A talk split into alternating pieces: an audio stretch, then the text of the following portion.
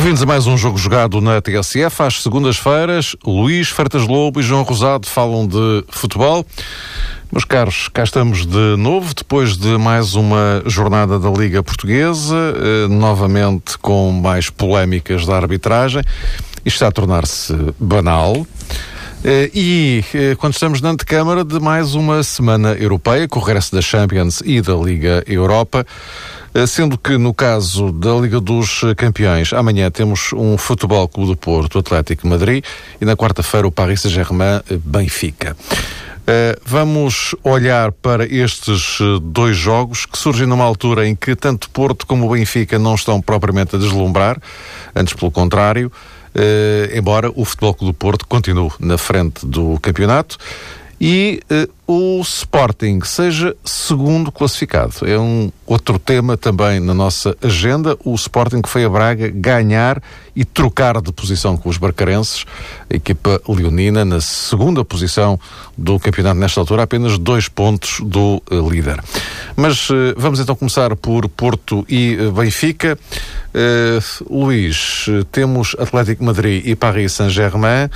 Uh, que já há quem diga, pelo menos nestes últimos dois dias, ouviu-se muito isto, os dois grandes testes neste momento estas duas equipas. Porque, do ponto de vista doméstico, as coisas, uh, embora o Porto vá à frente, uh, o Benfica também anda lá por cima, mas do ponto de vista exibicional, digamos que uns e outros abaixo daquilo que seria previsível, enfim, face às expectativas que foram criadas em função das, equipas, dos plantéis, dos jogadores, enfim. Sim, é, são, são grandes testes porque são, são jogos contra, contra grandes, grandes equipas, mas uh, nós temos sempre a tentação, nas análises que se fazem, de procurar sempre num jogo tentar explicar aquilo que pode ser uma época, ou num jogo tentar dizer o que vale uma equipa, ou num jogo tentar dizer exa exatamente em que momento está essa equipa. Uh, e portanto, após semana, parece que são testes sucessivos que, que vão servir de sentença para aquilo que a equipa vale nesta altura e logo projetar-se momentos futuros. E eu penso que ainda é cedo para, para, para fazer esse tipo de, de avaliações, quer em relação ao Porto e Benfica, como estamos a falar, como até em relação ao Sporting e, e ao Braga, falando nas quatro equipas, claramente que se reconhece mais capacidade para andar lá em cima. E, portanto, neste momento, é verdade, em face de, do poder do Atlético Madrid e Paris Saint-Germain, aí são testes frente gigantes do futebol europeu, mas quando se joga contra o Vitória de Guimarães e contra, e contra o Bolonenses, que foram as equipas que jogaram Porto e Benfica na, na última semana, também são, são testes a outro nível que colocam outras exigências à mesma equipa que, que tem que jogar este, a estes dois níveis competitivos, campeonato e Liga dos Campeões, de forma sucessiva ao longo, ao longo da época e quanto mais tempo conseguir, mais, melhor será e mais sucesso poderá ter. Portanto, não poderemos é sempre, semana a semana, jogo após jogo, dizer é este jogo que vai mostrar aquilo que a equipa pode ser é o conjunto, digamos assim, e é a avaliação da evolução ou não dessas equipas, isto é, como é que as equipas vão de jogo para jogo evoluindo ou não evoluindo, ou mostrando que estão a resolver problemas, ou se cada vez mais estão a aumentar os seus problemas, ou a, ou a, ou a, revelar novos, que são importantes para, para se perceber o, o, momento das equipas. E nesse sentido, uh, pegando numa equipa de cada vez, uh, eu penso que, que, que o Porto, porque é a equipa que entra primeiro, portanto, em, em, em competição, é uma equipa que nós vemos a equipa jogar e notamos algumas dúvidas, bastantes dúvidas, em relação a muitas formas da equipa se movimentar, sobretudo no meio-campo. Ouvimos o Paulo Fonseca falar e só, e só conseguimos ouvir certezas em relação a todas as opções que ele toma no decorrer do jogo. Agora, como é evidente. Aliás, ele hoje já disse que já definiu o 11 para amanhã. Na cabeça dele está Sim, definido. mas isso acho normal que ele tenha definido. Portanto, estamos, a, estamos a 24 horas do jogo, portanto é natural que tenha, que, tenha, que tenha definido. Agora, o que se percebe é que de jogo mas, para jogo. Isto, isto, tinha a ver, era, sobretudo, com aquelas referências exteriores de. Ou também disse sim, ou, ou também disse não. Uh, ah, sim. Quintero sim, Quintero não. Quer dizer, estás a ver? Sim. O treinador não pensa como, como, como um adepto, né? nem, nem, nem como um comentador, não é? no, no sentido de, de, ter que tomar decisões, porque, porque não pensa como um comentador, porque por uma razão muito simples, tem, tem elementos para decidir, muitos mais elementos, tem o dia a dia dos, dos jogadores e, portanto, tem o conhecimento global de cada, de, e específico de cada, de, de, cada jogador em cada, em, em cada momento. Não, aquilo que eu referia é porque uh, é muito diferente o Porto quando joga Quintero, Josué e Lúcio e, e, Fernando, é muito diferente quando joga o Porto com, com Fernando Defur e Lúcio e Josué cai num flanco, ou não joga Josué e sai Quintero, portanto é muito diferente. As duas formas de jogar são possíveis. Se calhar eu olho para aquilo e acho que uma é ideal para começar, a outra é ideal para acabar. Em princípio, correndo o jogo da forma que o treinador pode pensar, em relação, por exemplo, àquilo que foi o jogo frente, frente ao Guimarães. E agora, o que não pode acontecer é, na minha opinião, não pode acontecer, isto é, não, não deve acontecer, como é evidente, pois, é, acontece, é, acontece. é, existir uma alternância tão grande de rendimento da equipa uh, de um momento para o outro do jogo. No jogo de sábado, por exemplo, de sexta-feira, o Vitória de Guimarães, eu acho que o Porto terá realizado na primeira parte a melhor exibição da época, na minha leitura, do ponto de vista daquilo que é uh, o jogo posicional, a qualidade de passe, a troca de bola, a construção de, construção de oportunidades de golo, isto é, teve oportunidades de golo não na sequência de bolas para a área, não na sequência de ressaltos, não na sequência de um caudal ofensivo natural em cima de uma equipa que estava a defender muito atrás para o Guimarães, não, teve, construiu muitas oportunidades de forma apoiada e de forma elaborada, de forma criativa, organizada. Fez, portanto, na minha opinião, a melhor primeira parte da época. Depois fez talvez a, segu a, segunda parte foi a pior da época, em termos de, de, de exibição, porque faltou tudo isto que teve na, na, na primeira parte. Uh, não, não acredito que tenha sido só uma questão de gestão física, não acredito que tenha sido os jogadores a pensarem que têm o jogo na terça-feira com o Atlético de Madrid, até porque o gol, o o aparece muito cedo, o, o, o gol do, tal penalti que, que, se discutiu muito, que não é penalti, como é evidente, mas que, que decidiu o, o jogo naquela altura, porque decidido na primeira parte, não tinha conseguido decidi-lo na primeira parte. Uh, a equipa, quando o Paulo Fonseca quis mexer para resgatar um pouco o primeiro formato, aquele formato que é o que lhe dá mais segurança, que, que ele tem carta de seguro tático, não é? que é que tem Zé Furo e Fernando, não conseguiu dar esse passo porque o Fernando se lesionou. Uh, e a lesão do Fernando na, na, nesse jogo com, com, com o Guimarães não foi muito avaliada, não foi muito analisada, porque é sempre o tal jogador que não se nota muito, porque não aparece nos resumos, é um jogador que as pessoas, como comum dos adeptos, não conseguem dar o devido valor. É muito importante equilibrar a equipa. Ele repara o Defur e o Fernando lesiona-se passado 5 minutos. Isto falando de jogo jogado. O que obriga o Defur a recuar para o lugar de 6. E entra o Carlos Eduardo completamente desenquadrado da equipa. E, portanto, aquele momento, quando se mexeu ali no pilar da equipa, todo o resto abanou. O resto de, de, de, dali para a frente. Atrás, com, com Danilo, Alexandre, Mangalá, Otamendi e Alexandre, portanto, a equipa tem uma linha de quatro defesas de grande classe, de estofo de campeão, que aguentam qualquer, qualquer perigo que Guimarães pudesse criar. Agora, partindo-se aquele galo à frente da defesa, quando se queria passar para uma fase de controle do jogo, a equipa perdeu o tapete tático no jogo hum. e por isso uh, jogou tão mal na segunda parte. Não correu grandes riscos, porque o Vitória de Guimarães também não teve grandes capacidades para, para criar problemas. João, e olhando para, para este cenário, não é? Temos agora o Atlético de Madrid, Defur vai regressar, não é? A titularidade, penso eu, não é? Sim, parece que sim. Portanto, eh, vamos ter uma rearrumação, uh, outra vez do, do, do, do Porto, e um, perante uma equipe. Agora, o Atlético Madrid é uma equipa italiana, como diz, como diz o Paulo Fonseca.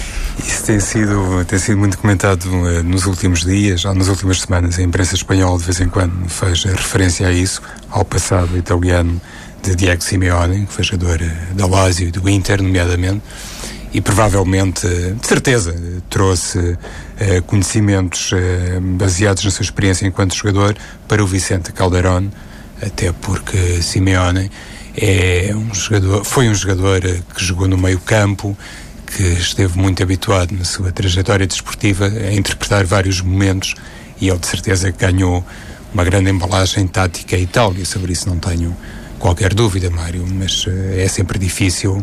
Ele rejeitou claramente essa ideia, como é hum. natural, mas é, é complicado é, resumir um, uma equipa assim, tentar é, atribuir-lhe um, um modelo de jogo. Em Espanha temos o Carlo Ancelotti a treinar o Real Madrid, em Itália temos o Rafa Benítez a treinar o Nápoles e nem enfim, o Real Madrid é uma equipa italiana por causa disso e se calhar hum. o Nápoles também não é espanhol. Seja como for, italiana, espanhola ou a Simeone é o Atlético Madrid, pronto. é mais assim, se calhar, a Simeone. E o Porto, como é que é? Faça isto tudo. Olha, Mário, precisamente por estarmos a falar na Liga dos Campeões, eu queria como é natural, eh, juntar-me a este coro de elogios a dois campeões eh, portugueses, a Rui Costa e também a João Sousa. Isto é, não representa, como é evidente, eh, nenhuma oportunidade gratuita para fazer este sublinhado que nada tem a ver com o futebol, mas tem a ver com dois campeões, porque ainda recentemente tivemos um exemplo, quando jogou Portugal, por vezes a imprensa e os médias em geral não tratam é, muito bem quem representa verdadeiramente o país, às vezes com excelentes resultados, outras vezes não.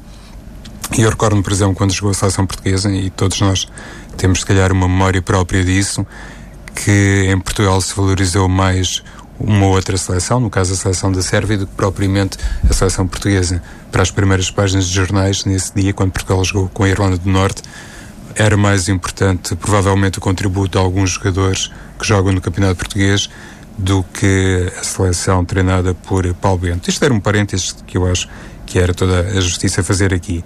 O Futebol do Porto, conforme tu há pouco sublinhaste, e o Luís também fez uma referência a essa questão, é uma equipa que neste momento convive com alguns altos e baixos, parece-me, eu pelo menos tenho essa ideia, e a questão do regresso à titularidade de Defúria, estou de acordo contigo, Mário, penso que vai ser um elemento a lançar de início por parte de Paulo Fonseca, respeitando precisamente o perfil do adversário, que não é um adversário qualquer, ainda por cima está a fazer ainda, imagino eu, a digestão saborosa do triunfo no Santiago Bernabéu, uma coisa que não acontece todos os dias, e atendendo à forma de jogar e ao meio campo da equipa uh, do Atlético Madrid, acredito que Paulo Fonseca não vai dar-se ao luxo de prescindir de um jogador como Defur. Depois a questão acabará por sobrar para um dos elementos do trio de ataque. Eu não sei se o IK, nestas circunstâncias, tem ou não o seu lugar em risco.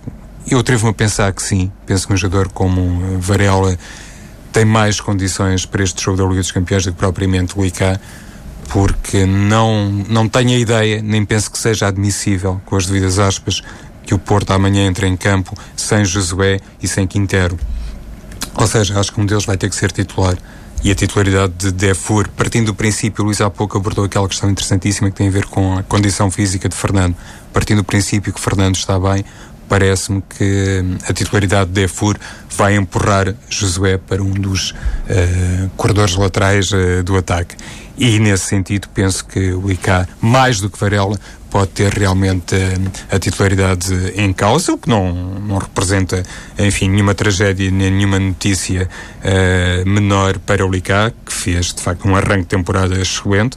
Provavelmente até está nas contas de Paulo Fonseca, que já tem um 11 definido, mas nesta leitura exterior, e já que me pediste a opinião, eu penso mais num Futebol do Porto assim, com Josué na equipa, até porque é um elemento fundamental. Está mais do que visto nos lances de bola parada e o Porto, perante este adversário tão maduro, tão, anu, tão adulto, pode precisar de um jogador frio e cerebral nos lances uh, de bola parada.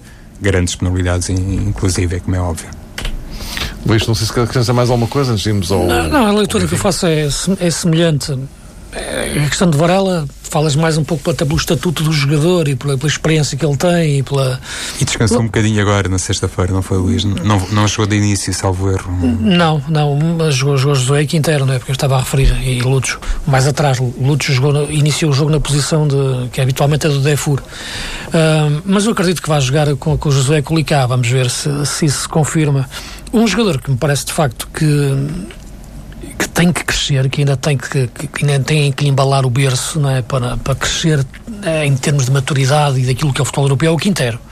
E isso não é nenhuma crítica em relação a, a aquilo que é o jogador, isto é natural. E, portanto, eh, é um jogador que neste momento, eu já o disse, não faz crescer a equipa, uh, pelo contrário, mas numa jogada pode resolver um jogo. São coisas diferentes. Há jogos, frente ao Vitória de Guimarães, por exemplo, em casa, com todo o respeito para a equipa de Vitória, isto pode ser mais importante. O jogador que numa jogada resolve um jogo. Há outros jogos, como o Atlético de Madrid, que é mais importante o contrário. O jogador que faz crescer a equipa. Para resolver a jogada num jogo é muito difícil frente a uma equipa como o Atlético de Madrid. Aí tens que, ter, tens que de facto controlar o jogo no meio campo. Não podes deixar aquela equipa do Atlético de Madrid te pegar no jogo.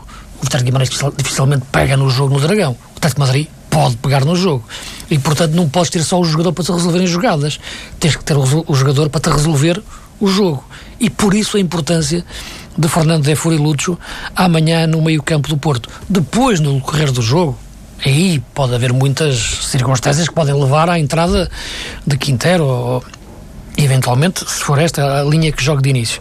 Uh, agora, como opção do 11 base do Porto, acho muito difícil o Paulo Fonseca voltar a repetir o 11 inicial com que começou o jogo frente, frente ao Guimarães, sinceramente. Sim, moderado de certeza, não é? Não, acho, acho difícil em termos de, de campeonato, isto é. Sim, sim, sim. É, sim, sim voltar sim, no campeonato, claro. insistir muito na tecla muito de jogar este contexto, Lúcio atrás, Quintero, Josué, claro. Licá. Acho... Foi, foi, muito este contexto, não é? Sim, sim. Uh, João, o, o, o Benfica uh, joga em uh, Paris. O Benfica que fez um, um, um ótimo jogo na, na, primeira jornada da Champions com, com o Anderlecht.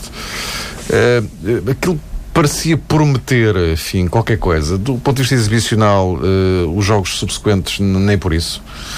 Uh, e, e agora uh, lá vem o Paris Saint-Germain, que, é, que é um jogo, no contexto da, da Champions, é um, é um, talvez, teoricamente, o jogo mais complicado para o Benfica. Não é? O Paris Saint-Germain, o principal adversário, o mais relevante, ainda por cima, em Paris.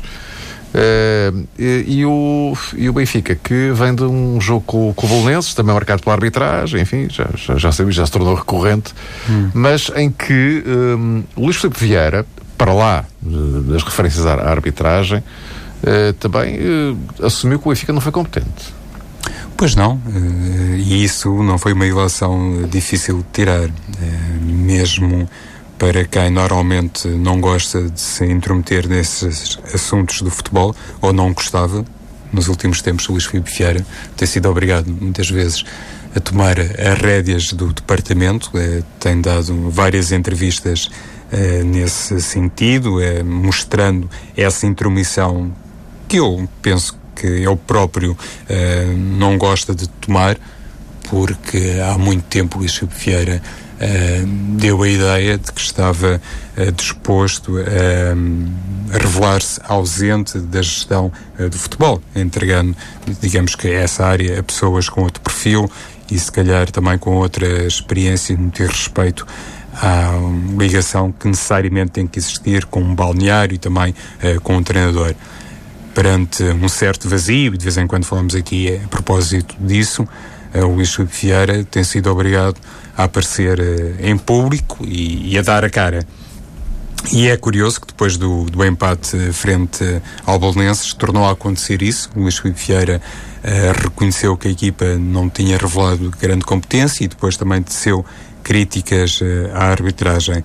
Curiosamente, poucos dias antes, o próprio Vieira tinha mais uma vez elevado a fasquia e penso que deixou claramente no ar a ideia que esta equipa do Benfica, este plantel do Benfica, tinha inclusivamente condições para poder uh, deixar no ar uh, a sensação que poderia chegar à final da Liga dos Campeões, ou pelo menos era um objetivo que não deveria ser colocado à margem uh, já nesta altura da temporada.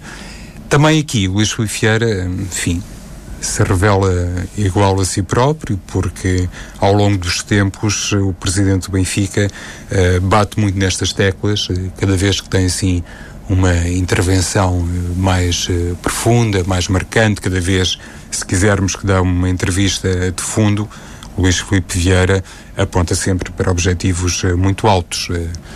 Basta relembrar aquilo que disse a propósito eh, do ciclo competitivo eh, do Benfica, do número de triunfos que ele conseguia projetar em 3, 4 anos, eh, com reflexo naturalmente na conquista de títulos nacionais, aquilo que também uma vez projetou sobre o número de sócios, a constituição de um plantel que representasse um campo de recrutamento formidável para a seleção nacional, a própria Liga dos Campeões, enfim, não foi a primeira abordagem nesse sentido é um presidente, eu diria, invulgarmente otimista, considerando a realidade da equipa.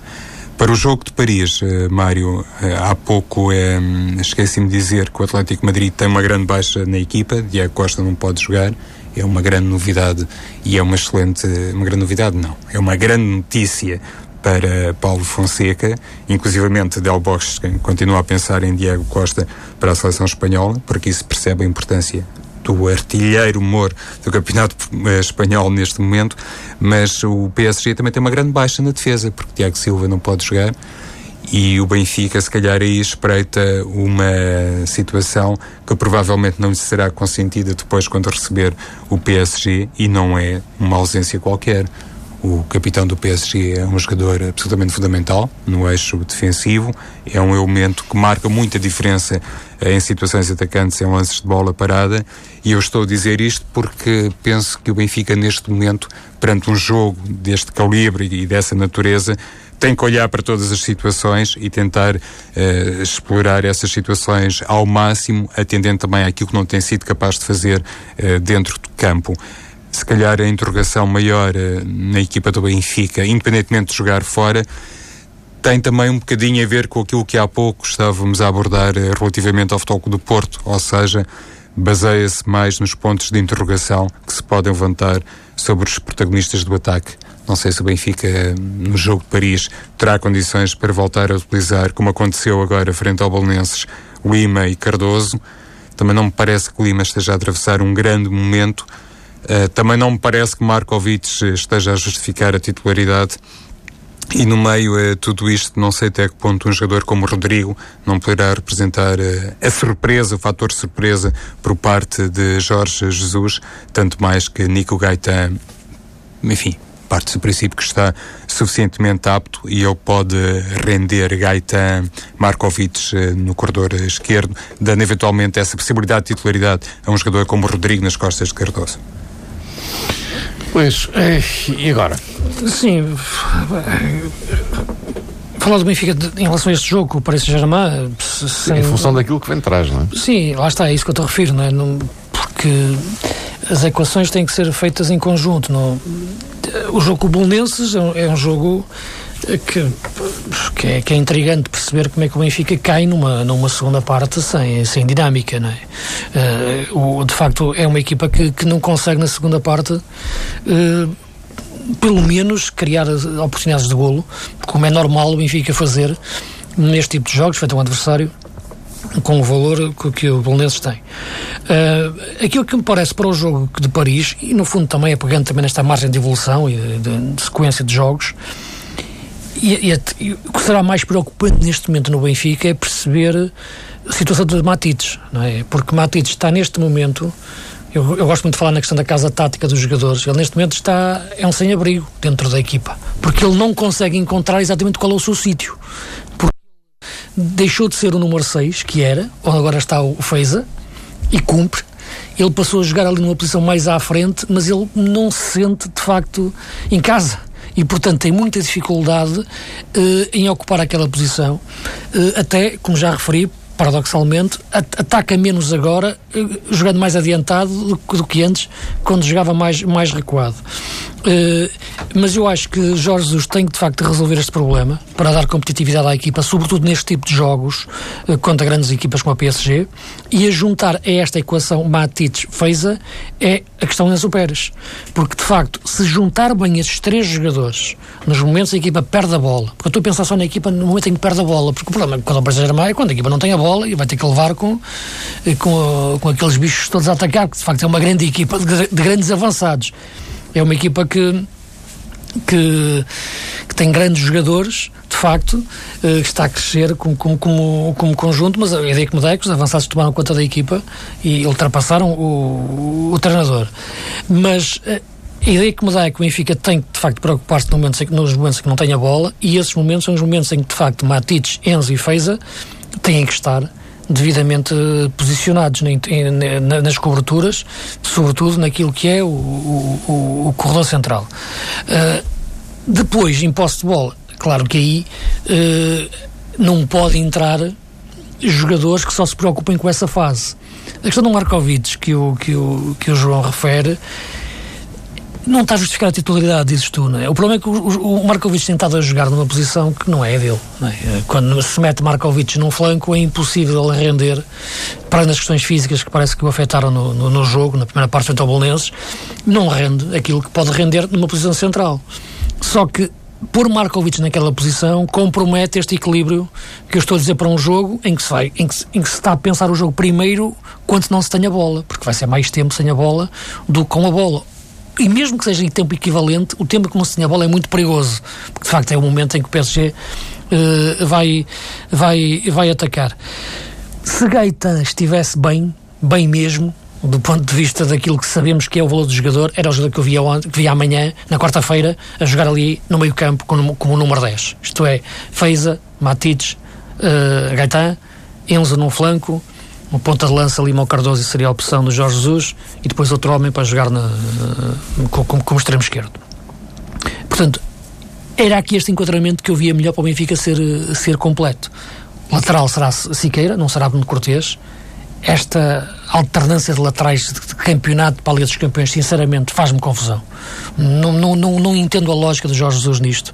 Até para criar rotinas. Eu gosto muito de dizer que as equipas são feitas de pequenas sociedades, no, senti no sentido de criar ligações entre os jogadores que jogam próximos uns do outro. Isto é, o lateral com o extremo, uh, o extremo da mesma equipa uh, e, e, o médico que joga naquela posição, e isto só jogando mais vezes juntos. Se o lateral joga no campeonato, depois não joga na Liga dos Campeões, ou, e vice-versa, eu não percebo como é que isto se consegue fazer.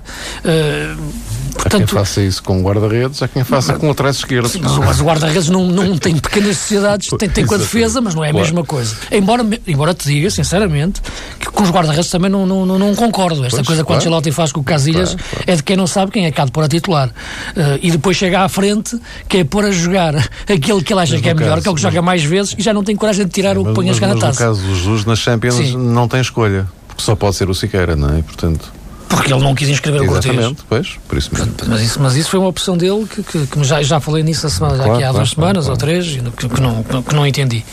Uh, e, portanto, é nisto que, que né, toquei aqui em muitos pontos, mas penso que são os, funda os fundamentais, uhum. são exatamente a, a conjugação Feiza, Matites e, e Enzo, mas, sobretudo, perceber bem o que se está a passar com Matites, porque perder-se Matites eh, nesta equipa do Benfica eh, é complicado, porque neste momento eu olho para a equipa, eu olho para o Benfica a jogar e fico quase tentado a dizer que a tirar alguém tiravam Matites. Isso é o pior que se pode dizer nesta altura, porque alguma coisa está mal. Não e não é, é o jogador. Não é, não é o jogador, porque o piora agora assim de, de um momento para o outro. João, mais alguma nota em relação ainda ao Benfica, antes de passarmos ao Sporting e ao Braga? Eu, eu não, não desprezo, longe disso, esta opinião uh, do Luís. Aliás, uh, que há duas semanas também tinha dito que se fosse o treinador tirava Matites da equipa. Mas uh, se e calhar. o Enzo naquela posição, mas isso. Correto, é, Luís. Mas atenção que o jogo de quarta-feira, se calhar, considerando tudo aquilo que temos estado a dizer, acaba por ser o jogo em que vai permitir a Matites sentir-se mais confortável nestas posições diferentes ou nestas tarefas novas que ele tem pela frente, porque não vai ser preciso mostrar-se tão clarividente nos momentos de ataque. Uh, se calhar isso pode permitir uh, a inclusão uh, de Matites dentro da lógica habitual. E, e só uma nota, o, o, Luís há pouco fez aquela projeção sobre o 11 do Benfica. Lá está, se Gaetan jogar no corredor central, eventualmente Markovic terá que jogar na esquerda pode jogar ao lado de John, pode jogar outro jogador Slimani, qualquer, sim. ou o próprio Suleimani. Hum. Vamos ver. Não, isso é mais difícil. Claro, claro, claro. mais improvável. Claro. Uh, uh, João, o Sporting é segundo classificado, ganhou em Braga. Uh, é importante sublinhar este ponto. É segundo classificado porque roubou o segundo lugar ao adversário direto com o qual jogou uhum. e no terreno deste e não em, em Alvalade. Uh, isto dá para começar a olhar para o Sporting eh, em duas penadas, só para situar a questão. Eh, desde o início do campeonato, que o Sporting, ou pelo menos os responsáveis, nunca esconderam que eh, um objetivo realista era o terceiro lugar não é? Portanto, título, não nos metam nisso, e continuam, o resto, com o mesmo, com o mesmo discurso, não nos metam no filme do título, estamos cá é para apontar lá para cima sim, mas não nessa base. Eh, ou seja, eh, piscando o olho a uma ida à Liga dos Campeões, não necessariamente eh, pelo, pela conquista do título. Percebeu-se também desde cedo que o Braga, até porque ficou em termos europeus numa condição igual à do Sporting, ou seja, está fora, que o Braga também começou a raciocinar em moldes semelhantes ao do Sporting. E, portanto, quase que se desenhou aqui uma marcação uh, direta Braga-Sporting, Sporting-Braga. E o que é verdade é que no primeiro confronto entre eles, o Sporting ganha e em Braga. Pois é, Mário, mas uh, nem de propósito, neste clima pós-eleições, uh, apetece-me dizer ainda bem que me fazes esse lançamento. Porque realmente o discurso do, do presidente do Sporting e o discurso do, do treinador do Sporting uh, tem sido idêntico. E isso é saudável e na última semana é sempre saudável, naturalmente. Um clube grande, presumo eu, tem que falar sempre uma única voz. Mas eh, na última semana isso foi questionado a propósito das declarações de Bruno Carvalho sobre alguns treinadores que tinham uh, feito críticas às equipas de arbitragem. E houve gente que entendeu que essas críticas essas palavras de Bruno Carvalho uh, eram também extensíveis a Leonardo Jardim. Eu não tive esse raciocínio, acho que não, não, não, não foi propriamente isso que era quis um dizer. Bocado, um bocado forçado. Era, era assim. Não era bem isso. Uma interpretação, é, uh, enfim, arrojada, para não dizer Sim. outra coisa. Mas provou-se pelo comportamento da equipa, pelo género de trabalho que fez durante a semana, pela pelo tipo de preparação que fez para Braga, para aquilo que foi, no fundo, o, o estilo de jogo idealizado por Leonardo Jardim. E, mais importante do que isso, o tipo de opções que foram tomadas, percebeu-se que existe realmente esse relacionamento uh, saudável, que a equipa continua a falar uma única voz em diferentes áreas e por causa disso também, pelo apoio que consecutivamente Leonardo Jardim sente de quem está acima na hierarquia, eu acho que o treinador está neste momento é, com carta branca para tomar as decisões que bem entender em prol da equipa, como é natural, mas uh, sempre debaixo uh, dessa uh, legitimidade que deve sempre existir, mas que em muitos casos acaba por falhar.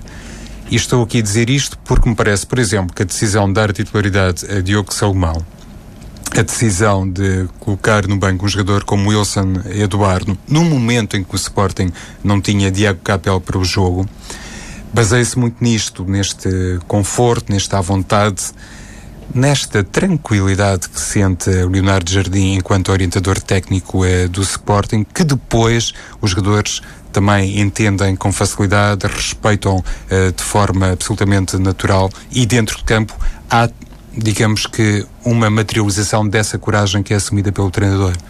E eu acho que isto é o ponto-chave para se perceber como este Sporting atual está confiante e consegue encarar bem quase todas as circunstâncias uh, do jogo. É evidente que houve pormenores na, no decorrer da partida em Braga que sorriram à equipa de Leonardo Jardim, mas antecipadamente, só para vincar este pormenor, Mário, antecipadamente o Sporting fez muito bem o seu trabalho e penso que ganhou o jogo também de forma uh, natural. Luís, estamos quase no fim. Uh, será que esta conversa em relação ao Sporting vai arrastar-se durante muito tempo? Ou seja, de bom, parece que é desta, não é? Falar em termos de, de, objetivos mais altos. Volto a dizer isto porque se calhar a semana passada já não se pensava isso, porque depois do Sporting empatado em casa com o Rio Ave e ter feito uma exibição muito, muito pobre. Uh, portanto, não se pode colocar a questão ou, ou, dar a resposta sempre em função do jogo que faz ser, ser positivo ou, ou, menos, ou menos bom. O jogo de Braga teve muitas circunstâncias, de facto. 11 contra 11 o jogo estava muito equilibrado e o Braga estava a reagir bem, tinha feito o golo do empate e o jogo estava de facto muito aberto e não sabemos o que é que teria sido 11 contra 11 em relação ao jogo. Mas isso é assim mesmo. O que eu acho de mais positivo olhando para as equipas sempre nas, na, na, na, sequência de jogos, é de facto a forma como o Sporting reagiu em, em relação ao jogo com o Rio Ave. Isto é, um, trabalhou-se bem durante a semana.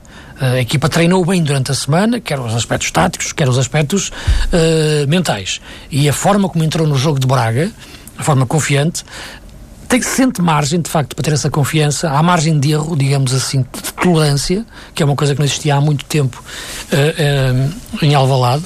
Uh, e, portanto, isso permite que a equipa tenha bases, tenha margem, tenha, tenha para, para, para crescer. Alguém que lhe está a pôr a mão por baixo, digamos assim. Uhum. Uh, e isso é o, o, aspecto mais positivo para o Sporting. E, portanto, essa pergunta da história do candidato ao título uh, é uma pergunta que tem que ser respondida no relevado todas as semanas, como já disse, mas não tem a ver com o valor da equipa. Com o valor da equipa já vimos que ela tem esse valor. O problema é perceber a consistência desse valor se esse valor é capaz de se manter de jogo para jogo, de jornada para jornada, ao longo de, tantas, de, de tantos meses tem uma vantagem em relação aos, outro, aos outros candidatos, uh, aos outros uh, grandes, digamos assim, é não jogar as comissões europeias. Isso é uma vantagem e, e o treinador que não o diz não o diz porque não o quer assumir, como é evidente, no lugar dele fazia o mesmo, agora de fora, claro. digo é uma, uma vantagem e grande. Mas, Carlos, vamos encontrar-nos para a semana.